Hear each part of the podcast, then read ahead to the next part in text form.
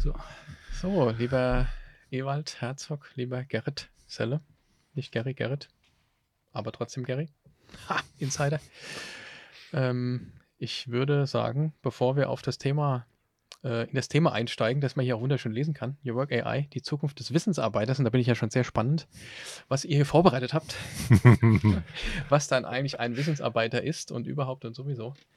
Ähm, werden wir obligatorisch zusammen natürlich unseren Herz allerliebsten Podcast-Sponsor, das Weingut von Winning, mit unserem Lieblingsriesling, dem Win-Win-Riesling. Ah, guck. Kredenzen. Vielleicht fangen wir mit dem ganz hinteren an, dem jeweils. So, bitteschön. Ein Schlückchen. Und ja, man kann schon sagen, auch gerade nochmal nach dem letzten Power Creator Day, den ja sicherlich viele unserer Zuhörerinnen und Zuhörer kennen. Ich glaube, das haben wir in, na, in unserem Podcast haben wir es vielleicht erwähnt. Wir waren ja die Letzten je nachdem, wann der jetzt ausgestrahlt wird, ähm, wo wir auch die Florentine nochmal richtig gelobt haben, die auf unserem Power Creator Day in Frankfurt eine echt super Weinshow hingelegt hat für alle unsere Freunde und Kunden und Kundinnen. Das war schon, das war schon super. Also von daher können wir jetzt auch mal in über 50 Folgen, die wir in jedem Fall haben, ganz egal, wann wir das ausstrahlen, einen echt äh, krassen, super tollen Sponsor haben. Und dann stoßen wir auf den doch mal ein und äh, an und dann tauchen wir mal ein ins Thema, würde ich sagen. Ja, also auf, auf uns, auf euch. Tschüss.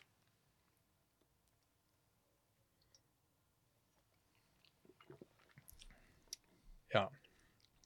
Wer mag ein loslegen von euch? Natürlich keiner, aber ich mach's, ich mach's trotzdem. Sehr gut. Das Thema ist ja mehr oder minder die Zukunft äh, des Knowledge Workers. Knowledge Workers, was ist das? Wohin geht die Reise? Was für Fähigkeiten muss man erwerben? Was kommt so im Groben vielleicht auf uns zu? Keiner von uns hat sicherlich eine Kristallkugel, aber da wir uns ja tagtäglich mit der Arbeit beschäftigen, thematisch äh, schon alleine, dann ist es ja auch so, sicherlich haben wir auch privat unsere Fühler immer ausgestreckt und gucken, wie arbeiten die Leute, die wir so kennen, die nicht in der IT unterwegs sind, was für Veränderungen gab es da, was kommt wahrscheinlich äh, für Veränderungen auf die zu. Da habe ich mir gedacht, hey, wäre doch mal ein cooler Beitrag, vielleicht auch ein wissenswerter Beitrag, darüber einfach mal zu reden. Weil jeder hat von uns da so Gedanken gemacht. Wir haben ja schon mal beieinander gesessen, Gerrit, ne, ein bisschen so über Fach gesimpelt. Da haben wir dann äh, schon gesehen, okay, da wird viel passieren und da lohnt Absolut. es sich das Reden. Ja, ja. Mhm. So ist es entstanden und das wird auch die Thematik heute sein ich bin ja ein Freund immer von Definition. Damit man weiß, von was man redet, definiere ich gerne immer so, äh, so Sachen. Mag einer von euch den Knowledge Worker definieren? Oder soll ich was zum Besten geben? Ich hätte eine Frage vorab. Ja. Oh, oh, oh, oh. Okay. Und zwar Knowledge Worker. Ich kenne den Begriff Information Worker aus mhm. der Anfangszeit.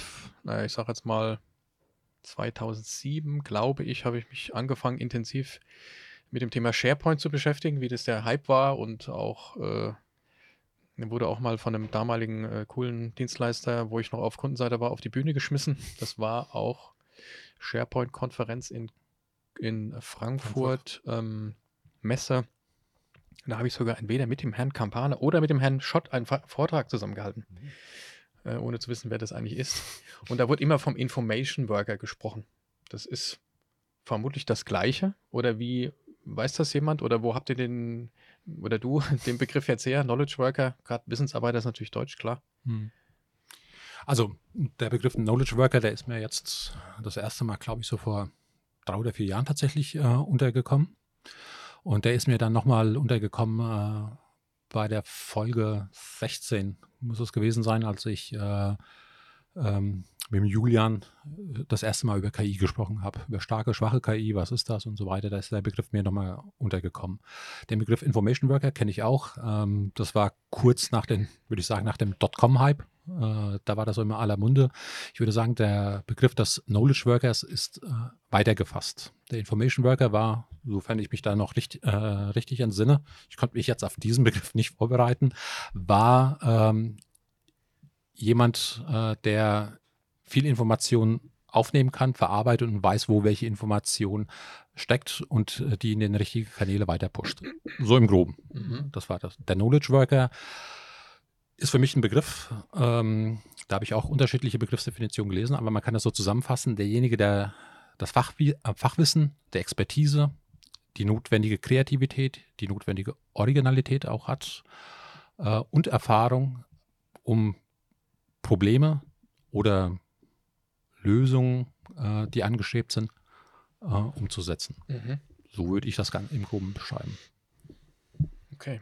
Gerrit, du kannst gerne ergänzen. Ich habe keine allgemeingültige Definition vorher gegoogelt, deswegen wäre es nur ein educated guess, aber ich würde es ähnlich sehen oder ähnlich definieren wie du. Es ist vor allen Dingen eine schöne Unterscheidung. Also ich habe mich mit dem Begriff Knowledge Worker überhaupt nicht beschäftigt, habe den auch nirgendwo gelesen oder irgendwo gehört. Aber wahrscheinlich, weil ich mich immer auf den Information Worker irgendwo fokussiert habe. Aber es klingt irgendwie vom Knowledge und Information, also kann, könnte man schön ableiten. Mhm. Es gibt tatsächlich so eine Seite, die ich mehr oder minder ähm, da verfolge. Äh, ich muss ja überlegen, die ist in einem Lesezeichen. FutureWorks oder sowas äh, heißt Mhm. die. Ähm, da werden viele Entwicklungen, ähm, ja, sag ich mal so, analysiert, vorweggenommen und so weiter. Und da taucht äh, sehr häufig der Begriff äh, auf. Aber auch äh, so in verschiedenen klassischen Printmedien, sowohl in den äh, Printausgaben als auch in den Online-Ausgaben, habe ich den Begriff jetzt schon mehrfach gelesen, ja. Doch, ja. Also es ist auf jeden Fall das Thema, das uns bevorsteht, sicherlich. Also äh, der Knowledge Worker, da sind wir, glaube ich, schon alle schon gewesen, äh, gewesen oder beziehungsweise der typische, ähm, ob es jetzt, sage ich mal, der Jurist ist, der Arzt ist äh, oder wie in der IT, ob es jetzt der äh, schnöde Systemadmin ist, Systemarchitekt oder der, ähm, der Coder, das sind alle schon Knowledge Worker. Die haben ein besonderes Wissen, besonderes Fachwissen, was sie versuchen umzusetzen in Kundenlösungen oder beziehungsweise in äh, Firmenlösungen, die gerade notwendig sind. Hm. Ja.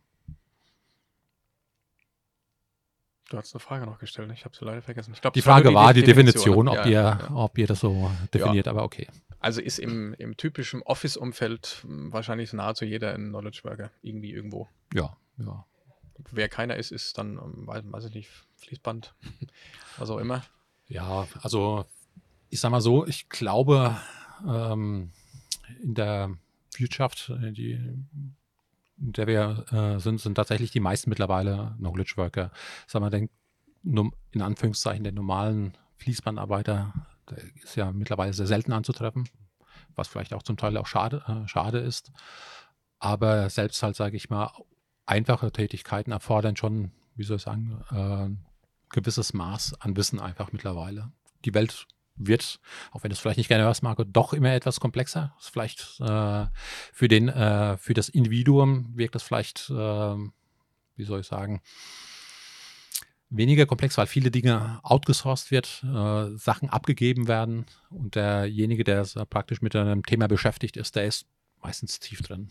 Und Mhm. der weiß halt auch um die Komplexität der einzelnen Aufgaben. Ja, was ich damit meine, also die Welt wird schon komplexer, aber ich habe unendlich viel mehr Optionen, Ja.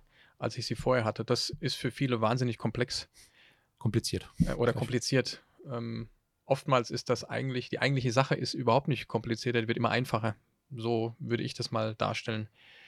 Aber das merkst du natürlich schon bei, weiß ich, Berufsansteigern, jungen Menschen, dass das für den einen oder die eine oder andere echt ähm, wahnsinnige Herausforderung ist, festzustellen, was kann ich überhaupt, was will ich überhaupt, wo möchte ich eigentlich hin. Die Einflüsse, die auf einen einpassen, sind schon äh, mannigfaltig enorm. Viel, viel enormer, als das früher mal war. Musst du nur an deine eigene Jugend denken. Bei dir wahrscheinlich Ja, war schon immer so, weiß ich nicht. Ja, einen gewissen Kontrast gibt es da, glaube ich, auch, Ja. wenn ich das jetzt vergleiche von, von heute. Ich meine, meine Jugend in Anführungszeichen ist jetzt mindestens auch schon äh, eine zweistellige Jahreszahl her, sage ich mal. Echt? Ähm, ja, doch, durchaus. Du hast eine gute bin, bin, bin, Feuchtigkeitscreme? schon, bin schon ein bisschen, bin schon ein bisschen äh, länger erwachsen. nee, ähm, äh, aber, aber ohne da jetzt zu tief reingehen zu wollen, ich, was, wo ich gerade drüber nachgedacht habe, ich glaube, eine gute Unterscheidung jetzt zu dem Knowledge Worker ist eben die Person, die äh, eine Art von handwerklicher Leistung erbringt. Ne? Also jemand, der ein Dachdecker ist, ein Tischler beispielsweise oder ähnliches. Da ist wahrscheinlich auch ein bisschen Knowledge Work mit drin, weil ich ja wissen muss, wie das Ganze funktioniert, aber Mhm. das sind eben auch Menschen, die wirklich handwerklich eben Dinge erschaffen dann auch. Ne? Oder äh, eine Mischung aus handwerklich und künstlerisch, wenn es nicht eine Art von digitaler Kunst ist, sondern eine Art handwerkliche Kunst ist. Also Bildhauerei, Bild malen, solche Dinge oder ähnliches. Ich glaube, das steht, steht so ein bisschen im Kontrast halt zu dem, zu dem Knowledge Worker, ne? Ja. um das so ein bisschen mal abzugrenzen, was ist es, was ist es nicht. Denkbar, ja. Ich finde, das ist sogar eine phänomenal gute Abgrenzung. Ja. Also, äh, das Kreative hatte ich gar nicht so auf dem, auf dem Schirm. Also die, Ja. äh, das Kreative mit die, die, die Künstler und äh, ähnliches. Was auch sicherlich am schwersten äh, zu substituieren ist durch eine KI. Ja, gibt es andere Meinungen Ah. dazu? Hatten wir Ich in weiß. unserem, äh, gute Frage. Ja. Habe ich auch gerade drüber nachgedacht, direkt ist Ja. vielleicht was, wo wir ein bisschen später, wenn wir Ja. uns dem Thema ein bisschen Ja. nähern, auch mal kurz drüber, drüber sprechen können oder philosophieren können. Würde dir auch Ähm. beipflichten, aber da gibt es da gibt's echt andere Stimmen auch noch. Ja, definitiv. Ich glaube, es ist zum Teil nur noch korrekt, leider. Aber das werden wir dann sehen. Das hatten wir auch schon mal, deswegen ist ein guter Punkt. Heute finde ich auch von den, also ihr habt euch ja sehr gut vorbereitet, du hast auch gut vorgearbeitet nochmal. Du wirst ja gleich einsteigen, auch die Punkte, die du ein bisschen vorgenommen hast. Also heute wird es, glaube ich, noch ein bisschen ähm, klarer, was bedeutet das für mich, so ganz konkret, Alltag überhaupt und sowieso und ähm, darüber auch mal nachzudenken, zu philosophieren. Wahrscheinlich werden wir auch in die eine oder andere Handlungsempfehlung abtauchen. Ähm, und das, das glaube ich, jetzt, um vorzugreifen, glaube ich, sehr wichtig, dass man sich über das eine oder andere jetzt schon mal so ein bisschen bewusst, mindestens mal bewusst wird und vielleicht auch im Klaren wird.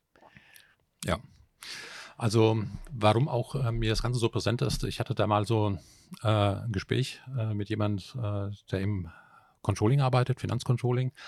Ähm, das ist schon jetzt wirklich einige Jahre her. Und da habe ich auf die Möglichkeiten von Power BI hingewiesen. Und Mhm. gesagt, ey, pass auf, dein Berufsbild wird sich stark ändern. Das ist eine Thematik, äh, mit der du dich auseinandersetzen solltest. Möglichst früh, um hier halt einen Wissensvorsprung zu haben, auch äh, was seine eigene Produktivität betrifft, ähm, um hier vielleicht gewisse äh, Sachen nach vorne zu bringen, aber auch um dein Unternehmen ganz einfach sowohl zu schützen, aber auch einen We- Wettbewerbsvorteil zu erbringen. Wie es da so war, ich wurde etwas äh, kritisch beäugt und gesagt, ja, das sind hübsche Balken, die da rauskommen, ist hübsch, aber nein, eine Excel-Tapete ist so einfach nicht zu ersetzen. Und ähm, vor ein paar Wochen kam es dann nochmal zu dem Gespräch und da habe ich gesagt, naja, ich will es ja nicht gesagt haben, ich habe es gesagt, aber ich habe es gesagt. Ähm, und deswegen halt auch, denke ich, hier sollte ein genauer Blick mal drauf geworfen werden, was für Fähigkeiten ähm, man konkret tatsächlich auch braucht. Stichwort lebenslanges Lernen. Das bleibt auch trotz KI aller Wahrscheinlichkeit nicht aus. Man muss sich ähm, die, äh, diesem stellen. Äh, auch, auch zu verstehen, wie eine KI arbeitet, glaube ich, ist notwendig. Das ist eine Fähigkeit äh, zum Lernen, die man äh, mitnehmen sollte. Man muss, glaube ich, nicht äh, in der Lage sein, so eine zu programmieren oder einen Algorithmus letztendlich komplett zu durchdringen, aber verstehen, wie er arbeitet, um damit halt effizient und effektiv auch äh, zu arbeiten. Ich glaube, man kann es schon fast umdrehen, dieses, ähm, also dieses äh, lebenslange Lernen. Ich glaube, das wird immer extremer jetzt werden dadurch. Ich glaube, Ja. dass wir äh, unsere Jobs oder viele Menschen, die jetzt einen Job lernen, den so in einer gewissen Zukunft in der Form nicht mehr durchführen oder durchführen können, einfach weil er in einer gewissen Form automatisiert ist, eben durch künstliche Intelligenz und ich dann eben einen neuen Job erlernen muss, irgendwie, teilweise vielleicht von der Pike auf, der dann vielleicht aber auch nur nach einer Halbwertszeit von 10, 15 Jahren hat, um dann nochmal wieder einen neuen Job zu lernen. Also ich kann mir vorstellen, dass Menschen, die jetzt gerade in ihr Berufsleben frisch einsteigen, dass die einfach durch so Automatisierung, durch künstliche Intelligenz etc. wahrscheinlich ihr Berufsfeld zwei, drei, vier, fünf Mal komplett drehen und komplett verändern werden. Mhm. Ja, also im Besonderen äh, viele Jobs in der Vergangenheit haben Merkmal äh, der repetitiven Arbeit gehabt, also Mhm. immer wiederkehrende Arbeit, die immer wieder gemacht werden sollte. Und das ist eine Sache, die durch KI also definitiv abgelöst wird. Ähm, die wird es so in der Form wahrscheinlich nicht mehr geben. Das ist schon allein ein Bild, wo der Alltag äh, sich eines Arbeitnehmers einfach ändern wird. Ne? Jetzt gilt es halt äh, zu erkennen, was für Arbeiten sind das, wie wird die abgenommen und wie kann ich da einsteigen, A, nicht ersetzt zu werden, natürlich, aber auch, wie kann ich meinen Job halt auch äh, dadurch besser machen? Wie arbeite ich damit? Ich denke, viel wird ähm, äh, KI ausmachen. Darüber sehe ich noch so ein bisschen die Bubble ähm, mit Automatisierung generell. Also ich glaube, Automatisierung wird ganz, ganz viel bringen.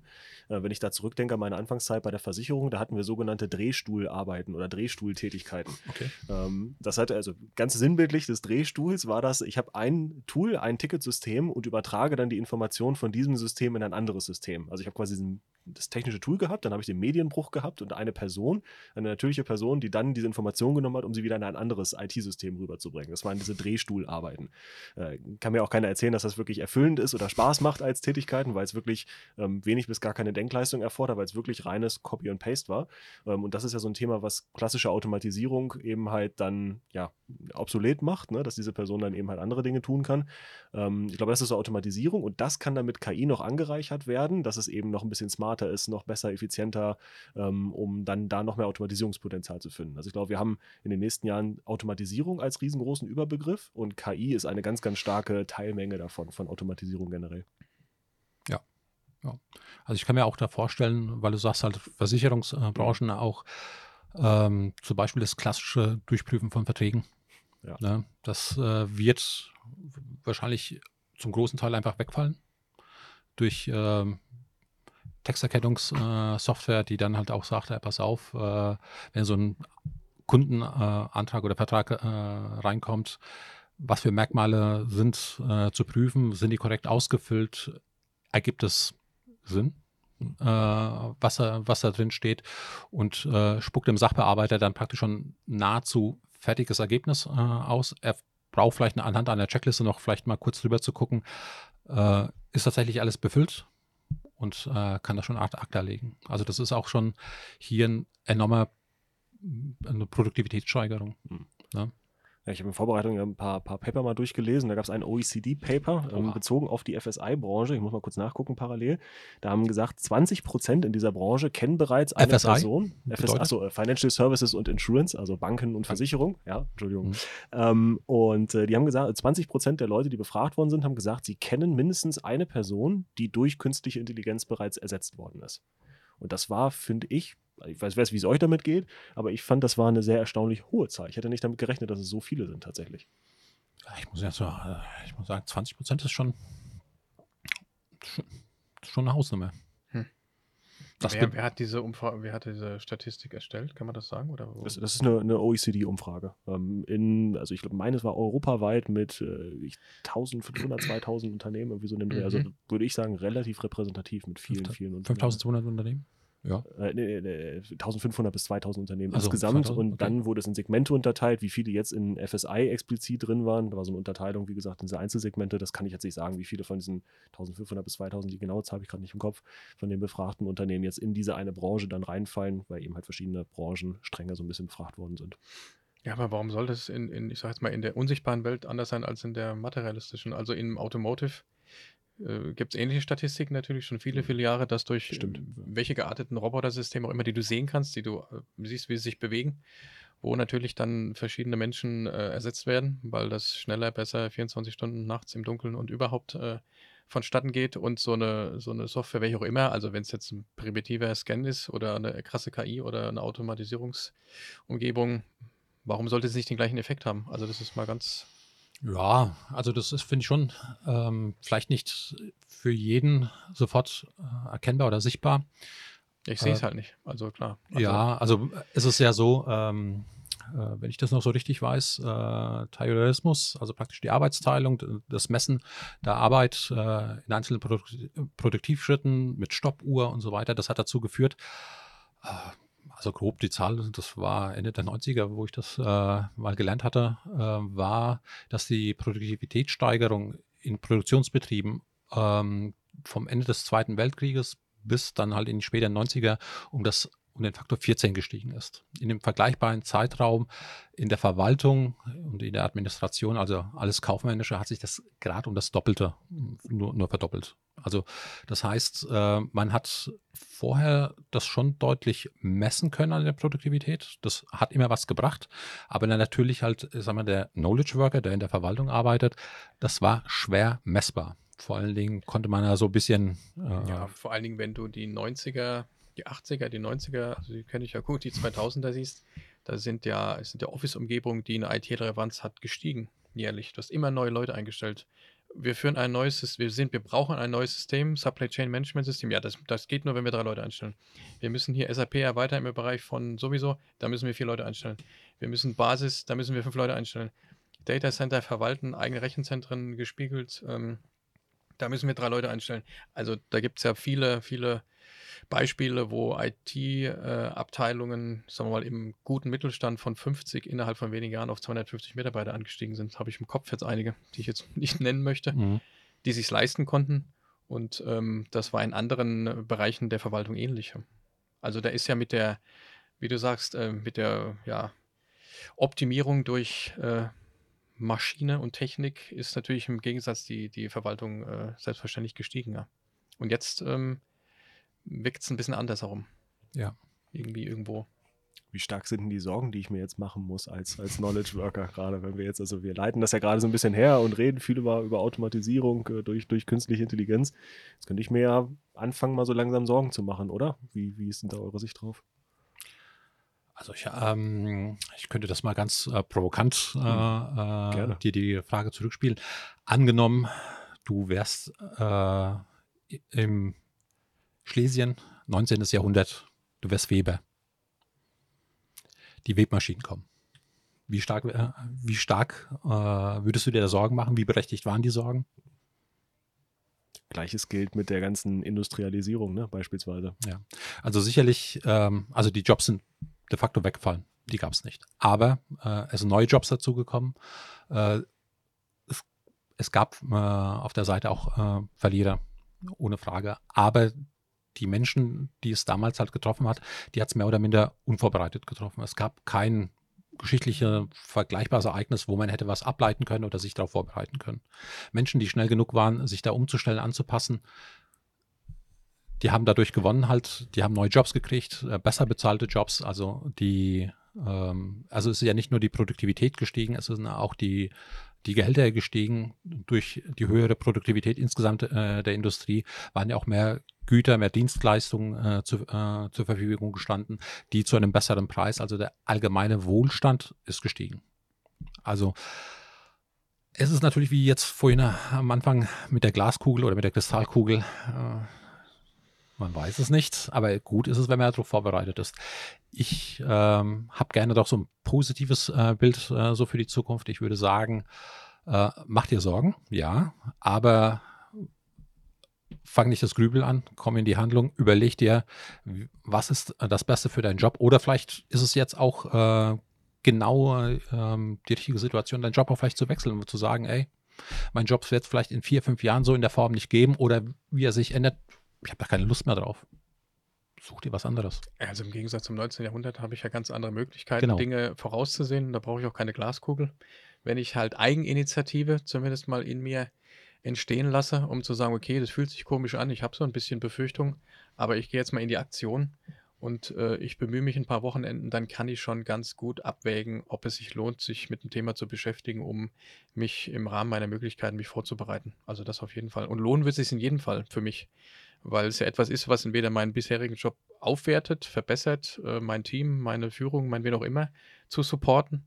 Ähm, oder es, äh, es, hilft mir dazu, ähm, meine, meine Expertise zu optimieren, bis hin zum Job zu wechseln. Also das habe ich halt unendlich viele Kanäle, äh, wo ich äh, mich schlau machen kann. Und das ging im 19. Jahrhundert sicherlich außerordentlich schwierig. Denke ich auch. Da brauchte ich schon also ganz andere Connections. Ähm, ich denke, es ist eher so, was, was ja auch immer, also das merke ich auch im Kunden, Kundengespräch, also wir werden ja teilweise sogar darauf angesprochen, mach doch ein bisschen mehr Try and Error und so und so. Und ich weiß auch aus einem anderen Kundengespräch, das ist jetzt schon fünf, sechs Jahre her, ihr macht ja nur Try and Error. Da wurden wir auch mal von einem, mit dem wir eigentlich sehr gut sind, mal sehen, ob er den Podcast, Podcast hört und sich wiedererkennt, hm auch mal richtig angezählt. Ähm, und das war halt ein bisschen für was die Comfortech schon steht. Wir probieren was aus, wissen nicht genau, wie es wird, gehen auch in, in Eigenleistung in eine Gefahr und, äh, und am Ende wird es dann gut. Aber hätten wir das nicht gewagt und so, ähm, wenn es noch nicht so richtig klar ist, wie es werden wird. Und, ähm, und ich glaube, das, was du auch vorhin sagtest, dieses Try-and-Error-Ding, das wird, glaube ich, ein bisschen dazugehören. Mal was ausprobieren, mal gucken, wie geht denn das überhaupt? Oder, äh, drei meiner Mitkolleginnen und Kollegen sagen, was machst denn du denn da? So ein Quatsch, ne? Und dann äh, machst du es, ah ja, nee, gar nicht so schlecht, kannst du mir das mal zeigen, äh, äh, dass man mal die zwei Wochen Spinter jetzt mal aushält und, und äh, das glaube ich, und das unterscheidet vielleicht auch den Information Worker zum Knowledge Worker, dass du vermutlich äh, zu so einem kleinen Schöpfer werden, werden solltest, der was ausprobiert, der was, der da sagt, hier, ich mache da mal was und wartet jetzt nicht nur auf, dass mir das äh, Teil hingelegt wird und ich mit einem Drehstuhl weitergebe. Das, das wird, glaube ich, äh, nicht mehr ausreichen. Es kann vielleicht ausreichen, würde ich sagen. Kann. Ähm, es, ich denke, die KI ähm, eignet sich gut dazu, wie soll ich sagen, sich das Leben auch bequemer zu machen. So, so als Unternehmen, als Arbeiter, wenn du bereit bist, halt, sage ich mal, in der Masse aufzugehen. Ja, also ich denke, dass durch die KI auch viel, viel Dinge passieren werden, also auch Serviceleistungen zum Beispiel, die sehr homogen sind. Derjenige, der dann weiß, das richtig einzusetzen, auch nicht nur kreativ, sondern auch vielleicht originell, der schafft es sich dann besonders stark äh, von der Masse abzuheben. Hm. Und das ist, finde ich, eine weitere Chance. Aber du hast schon recht, das geht nur übers Probieren. Sicherlich, man muss dazu sagen, äh, reines blindes ähm, Try and Error mh, hm, äh, ist vielleicht nicht äh, die beste Maßnahme. Es gehört auch ein bisschen Risikomanagement dazu, ne, zu gucken, äh, wie viel investiere ich äh, vielleicht für einen Versuch, wo grenze ich mich ab, wohin will ich auch so ein bisschen hinaus, also so ein blindes Probieren vielleicht in der Freizeit, aber so im Unternehmenskontext sollte das schon so ein bisschen aus, ausgewogen sein. Also sollte man noch voraussetzen. Ja. Aber also, gut, dass du es nochmal gesagt hast. Ja, ich für die, die das gesamte Geschäftsmodell wegschmeißen und mal was Neues ausprobieren. Ja, genau. Guter Hinweis. ja. Äh, sollte. Nochmal mit einer Zahl zu hinterlegen, dass das World Economic Forum hat geschätzt, dass bis 2025 85 Millionen Jobs verloren gehen werden. 25. Der, äh, 85, 85, 85 Millionen verloren, genau, Jobs verloren gehen werden. Aber auf der anderen Seite. Auf der ganzen Welt, oder wo? Äh, genau, ja, genau. Schon mhm. nix. Aber auf der anderen Seite, und das ist jetzt auch die, die noch viel positivere Nachricht, 97 ja. Millionen Jobs wiederum geschaffen werden durch künstliche Intelligenz. Ja, wissen, also das, war, das, wie sie das voraussehen sagen wollen. Aber Respekt sind. an die Glaskugel World äh, Economic Forum. Ich, ich, wollte auch gerade sagen, das, das passt Thema ein bisschen in, in die Glaskugel-Thematik rein, Ewald, aber ähm, ich glaube aber, die Botschaft dahinter ist insofern ja. halt interessant. Also unabhängig davon, ob die Zahlen jetzt konkret stimmen, das eine ja. größer ist als das andere, mhm. auf jeden Fall ähm, glaube ich, ist da halt ein ganz großes Potenzial drin, weil eben halt einfach bestimmte neue Berufsfelder geschaffen werden, die wir jetzt vielleicht noch gar nicht kennen oder verstehen. Genauso wie wir vor 20 Jahren nicht wussten, dass es einen Riesenhaufen an Social Media Manager geben wird, dass es Menschen geben wird, die als Influencer arbeiten beispielsweise. Ähm, ich glaube, da hat sich damals auch keiner noch wirklich ja, Gedanken drüber gemacht. Da, hast, da hättest du auch dich connecten ja, können mit wem du willst, da ist aber gar nichts gewusst. Ganz genau. Also das muss man so auch mal sehen. Und ich glaube, das wird halt kommen, ne? dass wir dann einfach Jobs haben werden, wo wir, also wo wir es heute absehen können, AI-Engineer beispielsweise, ähm, ist wahrscheinlich jemand, ähm, vielleicht sowas in die Richtung von Prompt Engineering, was da gehen könnte. Leute, die viel mehr mit Daten arbeiten, also alles rund um das Thema Big Data, weil das ist ja die Quelle für künstliche Intelligenz, die muss ja auf irgendwas an Daten arbeiten, die eine gute Qualität brauchen auch.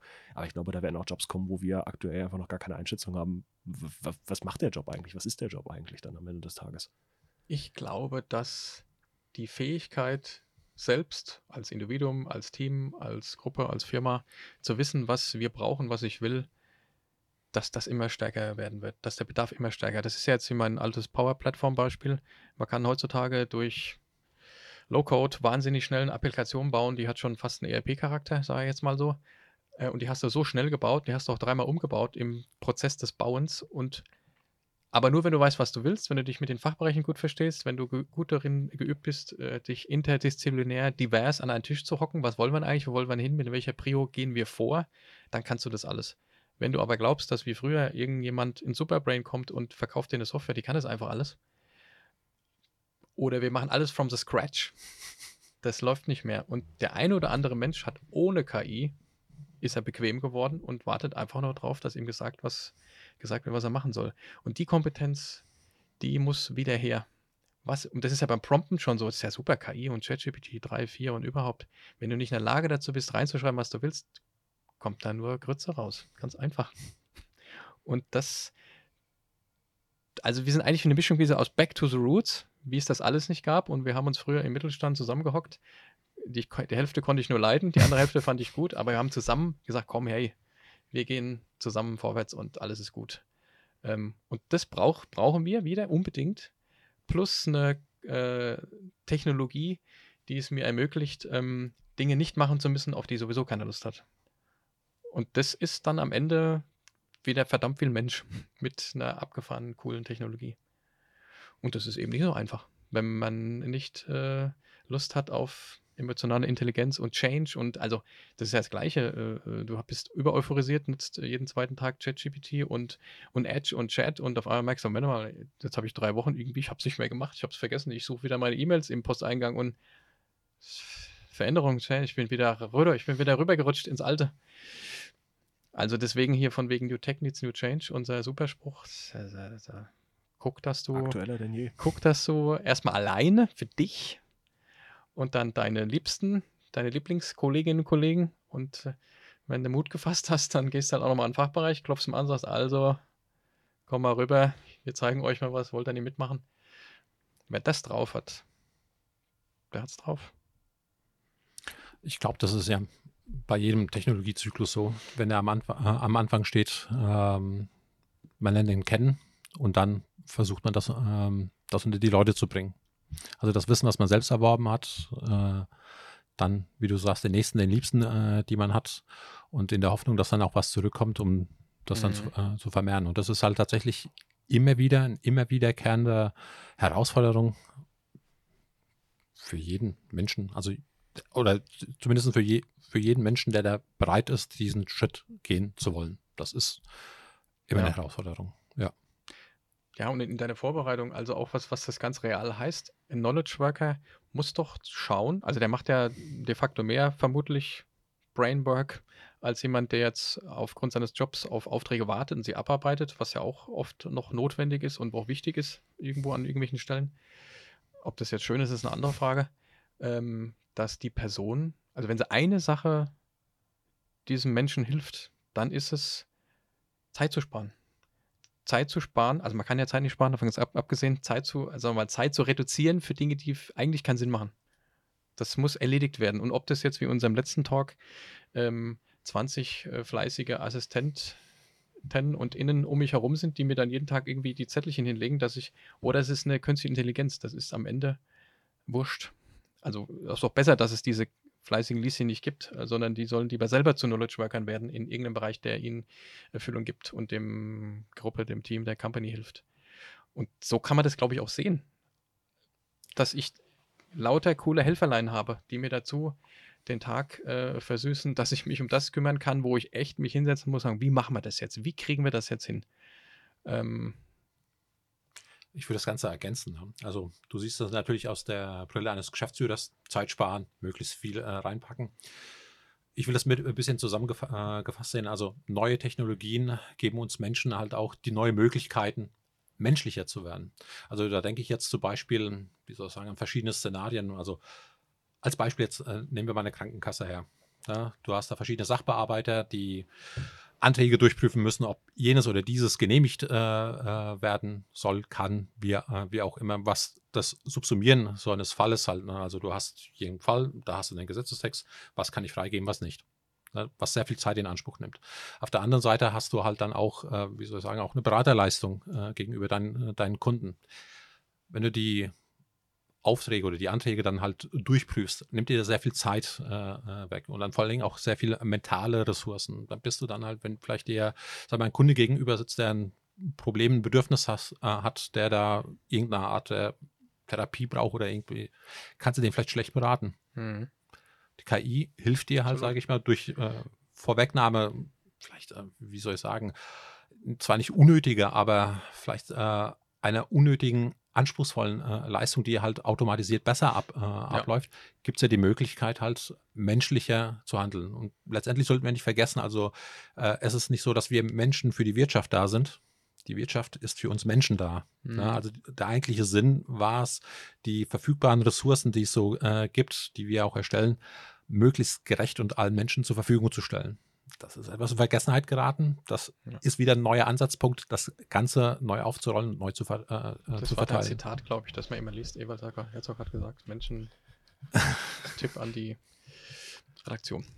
Ja, Ich glaube, die, die Gefahr so ein bisschen ist es, dass wir, ähm, oder andersrum, ich glaube, es ist ein schmaler Grad zwischen Mehrmenschlichkeit, die dann möglich ist, weil eben halt diese repetitiven Tätigkeiten abgenommen werden. Wir müssen aber aufpassen, dass wir nicht zu sehr entmenschlichen. Weil ich finde, da ist das Beispiel, was du gerade gebracht hast, ist das perfekte Beispiel dafür.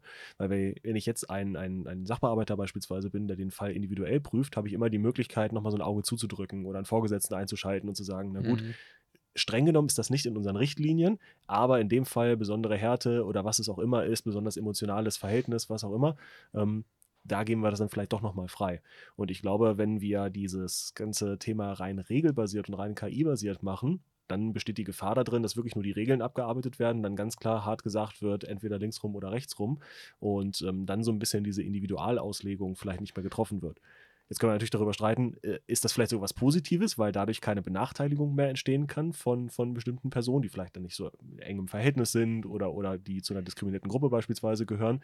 Ähm, auf der anderen Seite glaube ich aber auch, dass das ähm, ein gewisser Nachteil dann irgendwo sein kann, wenn nur nach diesem reinen Regelwerk ähm, gearbeitet wird, quasi. Also, das ist ein wichtiger Punkt, aber der, der, hat ja fast nichts mit KI zu tun. Also da denke ich jetzt nur mal an Kunden in einer gewissen Größenordnung oder ich sage mal so, ich habe einen Bekanntenkreis jemanden, der bei einem sehr großen Konzern arbeitet und der hat genau das Problem täglich. Die haben die besten Ideen, tollsten Dinge und die haben seit, der ist ja schon eine Zeit lang, die haben jetzt seit vielen Jahren die Möglichkeiten eben nicht mehr und du kannst die allerbeste Idee haben und wenn die in einem gewissen Regularium, einem gewissen Prozess, einer Struktur nicht mehr äh, passend ist, dann geht das einfach nicht. Fertig aus. Ne? Und ähm, das ist ja genau der Punkt, wie, das ist ja auch eine Automatisierung. Ne? Also du Absolut. hast einen vollautomatisierten nicht mehr handschriftlichen perfekte Formular, das dann mit Genehmigungsverfahren, Verschachtelung und du kannst, du kannst als, als jemand, der das entscheiden könnte, du kannst gar nicht mehr austricksen, das System.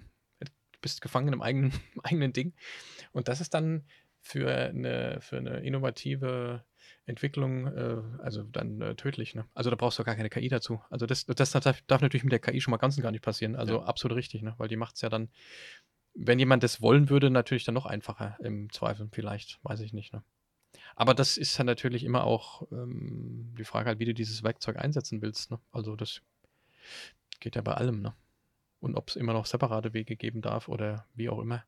Ich denke, ich, was mir eingefallen ist, wie du das erzählt hast, ist das jetzt das ganz einfache Beispiel, was dann mit äh, M365, Copilot, ich sage jetzt nur mal äh, Besprechungs, ich bereite mich auf einen nachfolgenden Termin vor und die KI äh, wurschtelt mir den Termin wunderschön zusammen. Wo sind meine Aufgaben? Blablabla, wer hat was gesagt? Äh, jetzt mal Betriebsrat an, alles mitgenommen, alle wissen Bescheid und ich bin in Minuten schneller vorbereitet und kann mich dann voll auf den Menschen fokussieren, weil mir äh, zusammengefasst wurde, was hier Phase ist in dem letzten Termingespräch, Projekt, was auch immer. Ne? Anstatt dass ich alleine äh, meinen Assistenz äh, dermaßen auf den Senkel gehe, weil die war ja nicht dabei oder ich schleppe die jedes Mal mit. Also das ist natürlich echt ein Krampf. Ne? So, und wenn das mir zugearbeitet werden könnte von, von der Intelligenz, äh, ähm, von einer künstlichen oder maschinellen, das wäre natürlich sehr, sehr hilfreich für das eigentliche Thema, warum ich eigentlich mit jemandem zusammenkomme. So, aber da gibt es natürlich wieder diverse darf, äh, wie kann die Intelligenz das feststellen? Das äh, könnt ihr ein bisschen besser im Graph und äh, eigentlich geht es gar nicht ums Aufnehmen von Ton, aber das muss halt und weil und Übersetzung und äh, also da musst du natürlich wieder erstmal andere Parteien, äh, ähm, beispielsweise Betriebsrat mitnehmen, zu vermitteln. Es geht hier nicht darum, irgendwelche Tonbandaufnahmen aufzunehmen, sondern es geht darum, einen echten, heftigen, krassen Mehrwert dem Team äh, zu geben, was, wenn nur die Hälfte des ähm, in der Lage dazu ist, das äh, zu benutzen, uns definitiv zu unseren Mitbewerbern, also ja vollkommen klar, also haben, haben wir da einen Vorteil daraus, als wenn wir versuchen, immer noch so zu arbeiten wie die letzten 20 Jahre. Ne? Ja, ich glaube, äh, auch ein entscheidendes Kriterium ist halt ähm, in dem Fall Vertrauen. Also der Betriebsrat muss der Geschäftsführung, Geschäftsleitung äh, vertrauen, dass sie es tatsächlich äh, zum Wohle einsetzt. Ja. ja, vielleicht noch nicht mal der Geschäftsführung, das kann ich noch, also sagen wir mal den Experten, die, den, den Managern vielleicht, ne? Also ja, das mittlere ja. Management, untere Management, je nachdem, ja. wie groß diese Weil also die sich auskennen, ne? sagen wir mal, dass eine Geschäftsführung immer so detaillierte Ahnung hat, das ist nicht unbedingt der Fall, müssen die auch im Zweifel gar nicht. Ähm, und je größer die Firma, desto natürlich unrealistischer ist es. Ne? Aber es gibt schon Experten, die eigentlich das beurteilen können müssten, die dann nochmal gesettelt sind durch irgendeinen separaten zweiten Experten. Und dann kann man schon sagen, okay, alles klar, äh, unter gewissen Voraussetzungen, diese eine, den knipsen wir erstmal weg und, und vor allen Dingen, wir probieren es selbst mal aus. Mhm. Wir dürfen das jetzt mal acht Wochen lang ausprobieren mit uns und können es mal befassen. Also Try and Error, wie geht denn das eigentlich? Tut es ein bisschen weh oder doch nicht? Ne?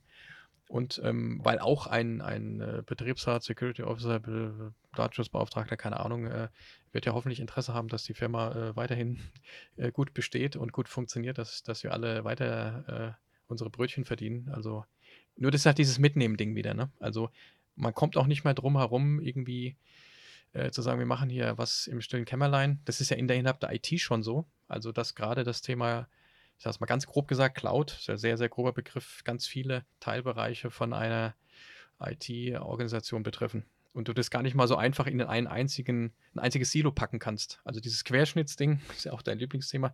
Es wird immer mehr Querschnittsthemen geben, glaube ich. KI ja das Gleiche. Kannst du sagen, dass KI, wo, wo hört ein KI hin?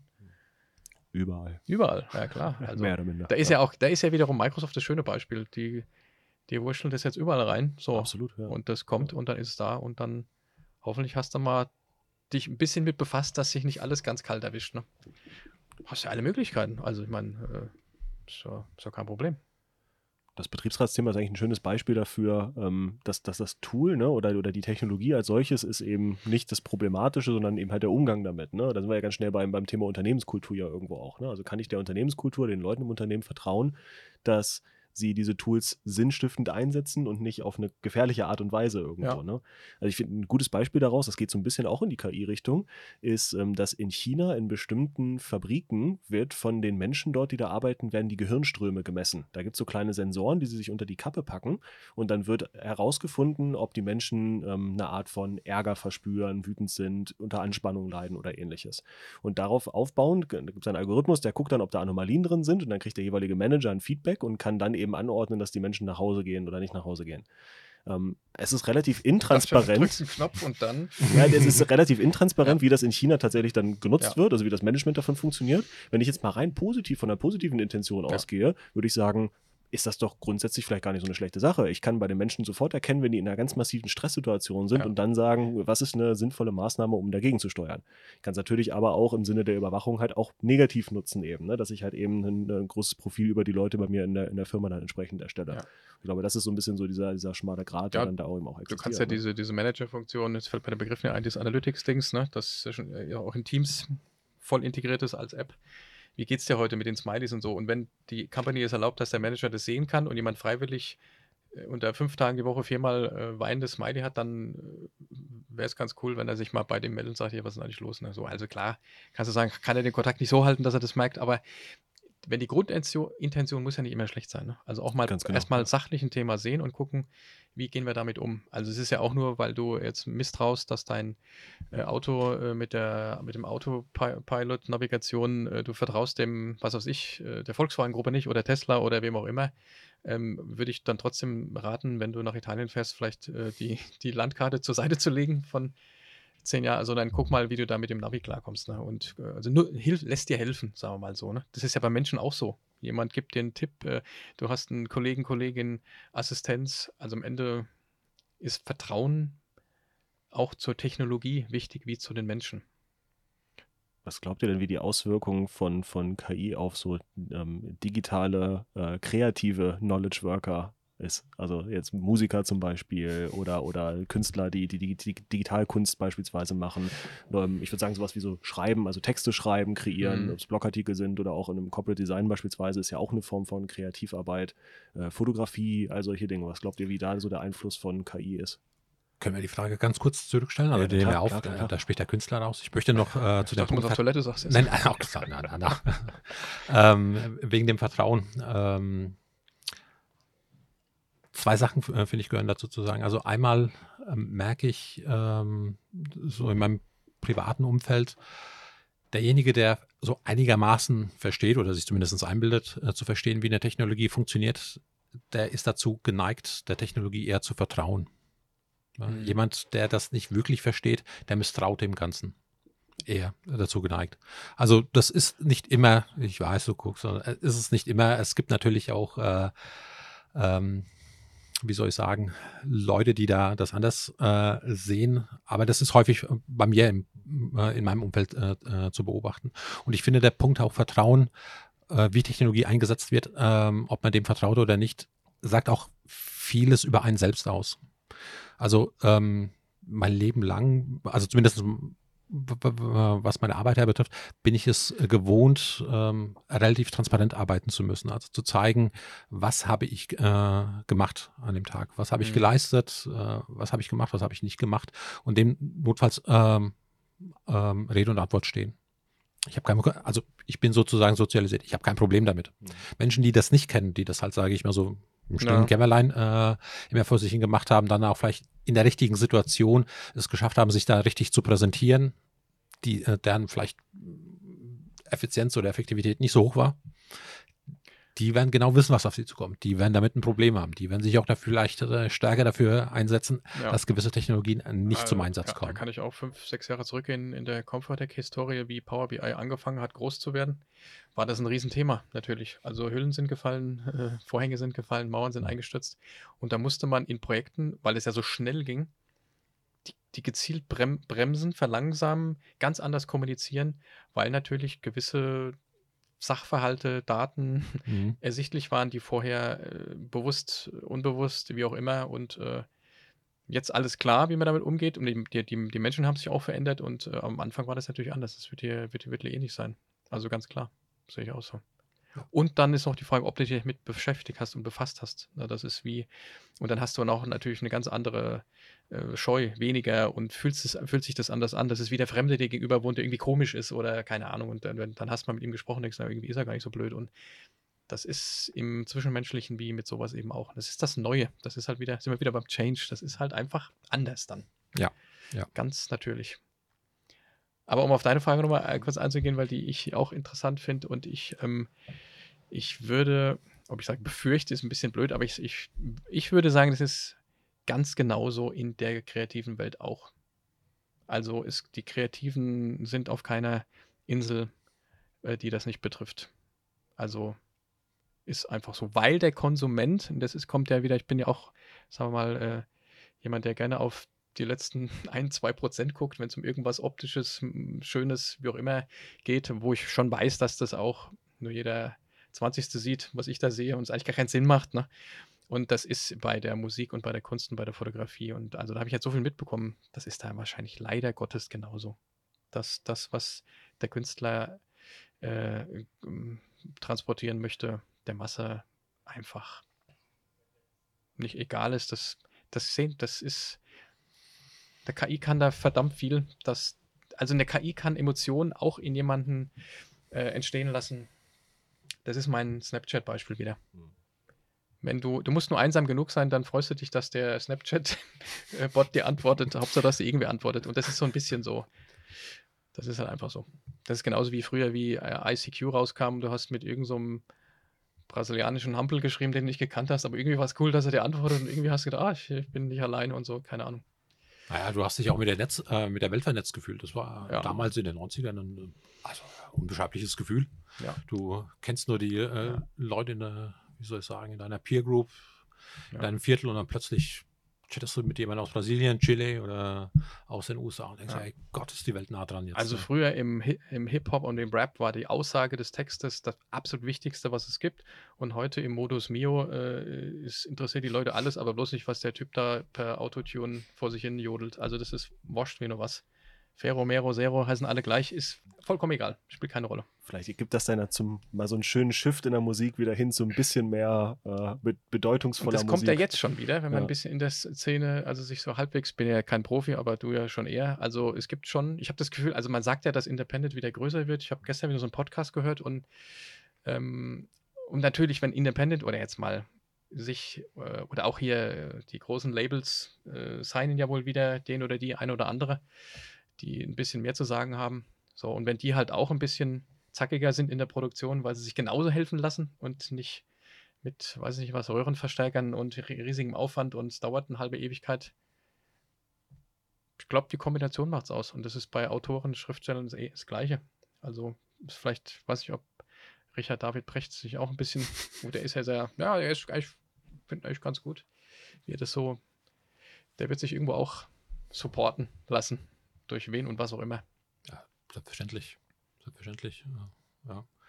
Aber, Wie, was sagst du da, Ewald? also, nun, ich bin halt. Als alter Kreativkopf?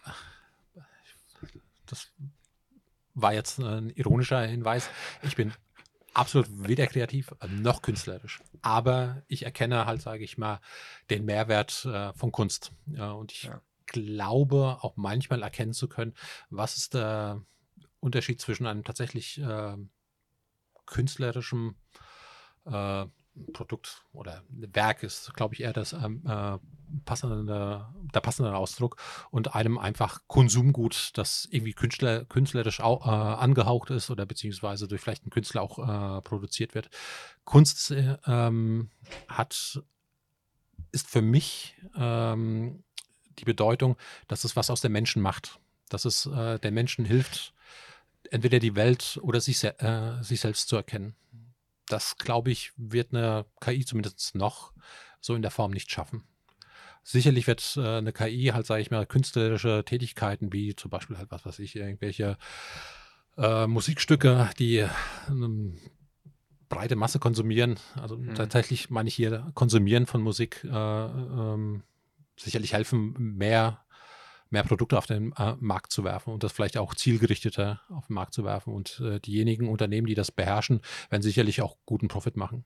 Aber der, der Künstler als solches, der als Künstler auch äh, wirken will, das wird noch sehr lange brauchen, bis die KI das ersetzt. Also auch, ich habe schon gesehen, was so eine KI machen kann in Bildern, auch äh, welche Texte sie verfassen, in welcher Prosa und so weiter. Nee, nee. Also auch wenn ich kein kreativer Mensch bin, also zum Beispiel Literatur will ich nicht sagen, dass ich mich gut auskenne, aber ich erkenne, wenn ein Stück gut geschrieben ist. Ja. Ich habe noch keine KI gesehen, die, in, äh, wie soll ich sagen, auch wenn sie es versucht, einen Text wie Hermann Hesse zu schreiben, schafft die nicht. Also da, ja. da ja. geht bei mir nichts auf. Mit, mit, Erfahrung am Ende auch so, das merkst du ja auch bei Menschen, ob jemand Erfahrung hat oder einfach nur Wissen hat. Also das merkt man dann, wenn man selber ein bisschen Erfahrung hat, auch relativ schnell. Ich habe doch zwei Beispiele. Äh, Einmal glaube ich, dass bei der Musik das vielleicht so ein bisschen auch so ein Zulieferer-Ding sein könnte. Also wenn ich jetzt beim Rap bin oder Hip-Hop, also so ein Beats-Produzent, Sample raussuchen, irgendwie könnte ich mir vorstellen, dass das für den einen oder anderen problematisch werden könnte. Wobei natürlich ein Beats-Produzent sagt, ein Beat ist nicht ein Beat. Also aber, na, weiß ich nicht, könnte ich mir vorstellen. Und wenn ich jetzt mal von wenigen nehme, und ich habe ja mit der Florentine relativ viel rumphilosophiert, also das Produkt ist denen wahnsinnig wichtig, was die alles machen und na, natürlich und welches Team und vor Ort und also beeindruckend, wie so ein exzellenter, guter Wein produziert wird. Aber nicht nur das Produkt ist wichtig, sondern auch die Verpackung. Wie haben die das Logo äh, konzipiert? Was hat, wie ist die Bedeutung dahinter? Wie haben die mit einer ganz bestimmten Druckerei, die einen ganz bestimmten Farbenlieferant hat, diese Farbe designt, also ein ganz bestimmtes Blau, das auch noch geschützt ist, das keiner kopieren darf. Und warum dieses Blau und wie hängt es mit den anderen Farben zusammen? Also ein Riesending. So ist mir die Flasche auch aufgefallen. Gut, weil ich halt so auf Farben so ein bisschen, so kam das ja eigentlich alles zustande. Und die werden jetzt aber auch nicht äh, eine eigene Druckerei äh, äh, bauen und gründen und das Logo von Hand jedes Mal malen und ähm, jedes Mal von Hand versuchen, das Blau wieder so hinzubekommen, sondern die machen es natürlich mit automatisierenden Elementen um sich herum. Und so ein bisschen, denke ich, ähm, wird das überall Einzug halten. Also, ja, ich denke, KI ist mittelfristig, da bin ich, bin ich voll bei dir, Ewald, ähm, eine Chance für, für Künstler, um sich da noch ein bisschen besser ausdrücken zu können, sage ich mal. Also jetzt im, im, Beispiel Musik. Ähm, ich experimentiere da tatsächlich relativ viel rum. Ähm, äh, ich, ich spiele viel Gitarre und, und mache viel Gitarrenmusik, auch was ich, was ich dann mixe für mich. Ähm, und ich glaube, ich bin ganz gut im Mixing. Ich bin ganz gut im Songwriting. Ähm, ich bin aber sehr schlecht im Mastering-Prozess. Also mhm. wie kriege ich das hinterher laut, wie kriege ich es dann sauber ausdefiniert und alles. Und da nutze ich tatsächlich Tools. Ähm, Ozone ist zum Beispiel eins, für jetzt alle, die sich ein bisschen damit auskennen, dann von den Zuhörern, was äh, AI nutzt, um dann am Ende den Song zu mastern das klingt nicht perfekt, aber ich sag mal 80 Prozent. Also es ist schon relativ gut. Und ich sag mal, das Beste, was ich mit einem Mausklick schaffen kann, ohne viel Geld in die Hand zu nehmen, um jemanden dafür zu beauftragen. Und man sagt ja auch so ein bisschen, KI ist so ein bisschen der Killer der Mittelmäßigkeit. Ne? Also mhm. Leute, die etwas so mittelmäßig können, so wie ich in dem Fall Mastering, das kann ich eins zu eins ersetzen mit KI. Äh, Songwriting, würde ich sagen, bin ich relativ gut drin oder habe ich ein gutes Gespür, was zumindest für mich natürlich, ist ja eine sehr individuelle Sache, gut klingt und gut funktioniert. Und ich habe viel probiert, mit KI-Tools mir mal zum Beispiel Gitarrenriffs schreiben zu lassen. Und die klingen ich sag mal, 80 Prozent echt nicht gut. Also das ist wirklich hm. nicht gut, was da rauskommt. Auch von den Tonarten her oder wenn du versuchst, ein, du hast einen Riff und willst eine Leadspur noch oben drauf packen zum Beispiel. Ähm, nee, das, das funktioniert einfach noch nicht gut genug. Und ich glaube, das ist ja noch der, der höchst kreativste Prozess, weil jetzt ein reines Mastering lässt sich ja sehr einfach auf Bit- und Byte-Ebene runterbrechen in, ja, wir haben die Soundwellen, ne, wie die dann entsprechend dann aufeinander gestapelt sein müssen, nicht gestapelt sein müssen. Also das kann man ja relativ einfach digital runterbrechen, was das ja. bedeutet. Und dieser ganz kreative Prozess des Songwritings, der funktioniert mit KI mit Abstand am schlechtesten lassen. Ähm, mhm. Das ist so das, was mir aufgefallen ist. Deswegen, also ich glaube, langfristig kann das schon irgendwo ersetzt werden, vielleicht. Ähm, die Frage ist, wie im Detail, ne? also eine richtig gute Musik, ein richtig gutes Bild. Ähm, aber gerade so für dieses, in Anführungszeichen, Human Music, also so diese, diese Standardmusik, die so in den, in den Top 40 Charts, Playlists läuft, ähm, die ja wirklich ganz generisch immer einmal im Monat neu rausgehauen wird. Ähm, ich glaube schon, dass da relativ schnell ein Ersatz drin sein kann. Aber auch, äh, ohne da irgendeinem Künstler zu nahe treten zu wollen, ähm, glaube ich, oft auch nicht so ein hoher künstlerischer Anspruch drin steckt in diesen Songs. Das denke ich auch. Dieser Punkt, Killer der ja. Mittelmäßigkeit auch da wieder halt. Ne? Mastering war auch ein besserer Punkt als Beats, das habe ich eigentlich gemeint. Ein bisschen wie beim Buchschreiben. Ah, Beats wäre ich, also glaub, bin ich, bin ich Meinst auch, bei ja? dir. Ich glaube, Ja, also gerade im Rap sind ja viele Beats, so diese klassischen Trap-Beats beispielsweise. Also da würden wir jetzt auch eine Schelle von jedem Beat-Produzenten Ja, ja, weil, kriegen. Für, genau, für mich sind die ich- auch alle gleich und super Ich generisch. kenne sogar also. einen, der einen Beats produzieren kann, der würde das definitiv ganz anders sehen. Aber dann sagen wir halt die, ich. halt die Massenbeats in Gottes Namen. Ne? Und so ähnlich würde ich es auch im Lektorat sehen. Also ein Mhm. guter Lektor ist natürlich äh, super, super gut, aber wenn der Lektor einen Assistant hätte, dem 80% dazu verhilft, das ist sicherlich schon exzellent vorgeschriebene Buch von Richard David Brecht schon mal zu äh, Lektor rüberzulegen, äh, das, da ist jedem geholfen. Also äh, der, dem, dem Richard sowie dem Lektor, so, also ist ja logisch, ne? Dass der das Ding noch dreimal optimiert und sagt, hier, Richard David Brecht nochmal, äh, Shoutout an Richard David Brecht. Ähm, Willst du das nicht ein kleines bisschen anders schreiben? Hast du doch früher schon. Das wird natürlich nicht funktionieren, aber so die Basic, ähm, das ist ja wie eine Rechtschreibprüfung, wird ja ehrlicherweise auch immer besser, ne? Also, also die ja früher auch Grütze war. Also jetzt äh, für mich als ehemaligen, der mit Kommasetzung äh, gar nichts drauf hat, äh, super. Also klasse. Und wenn das vollautomatisch läuft, äh, ist doch, ist doch spitze. Brauche ich auch niemanden, der das in echt macht. Ja, ich habe so das Gefühl, wir sind schon zeitlich relativ weit Wir fortgeschritten. ja. Ein kleiner Blick zur Ja, ja. Chefin. Ähm, ja, dann würde ich einem klassisch, ich spreche zwei an, mal gucken, wer reagiert, dann würde ich einem von euch oder im Kollektiv äh, die Möglichkeit geben, dass wir in die letzte Minute übergehen. Und schenke euch nochmal ein kleines Schlückchen ein, dass wir noch gerade noch nach Hause wir, äh, letzte Minute, ja. Also, wie so oft, sowohl in der Geschichte, als auch in der Gegenwart, als auch in Zukunft, Hm, Das ist vernünftig, ja.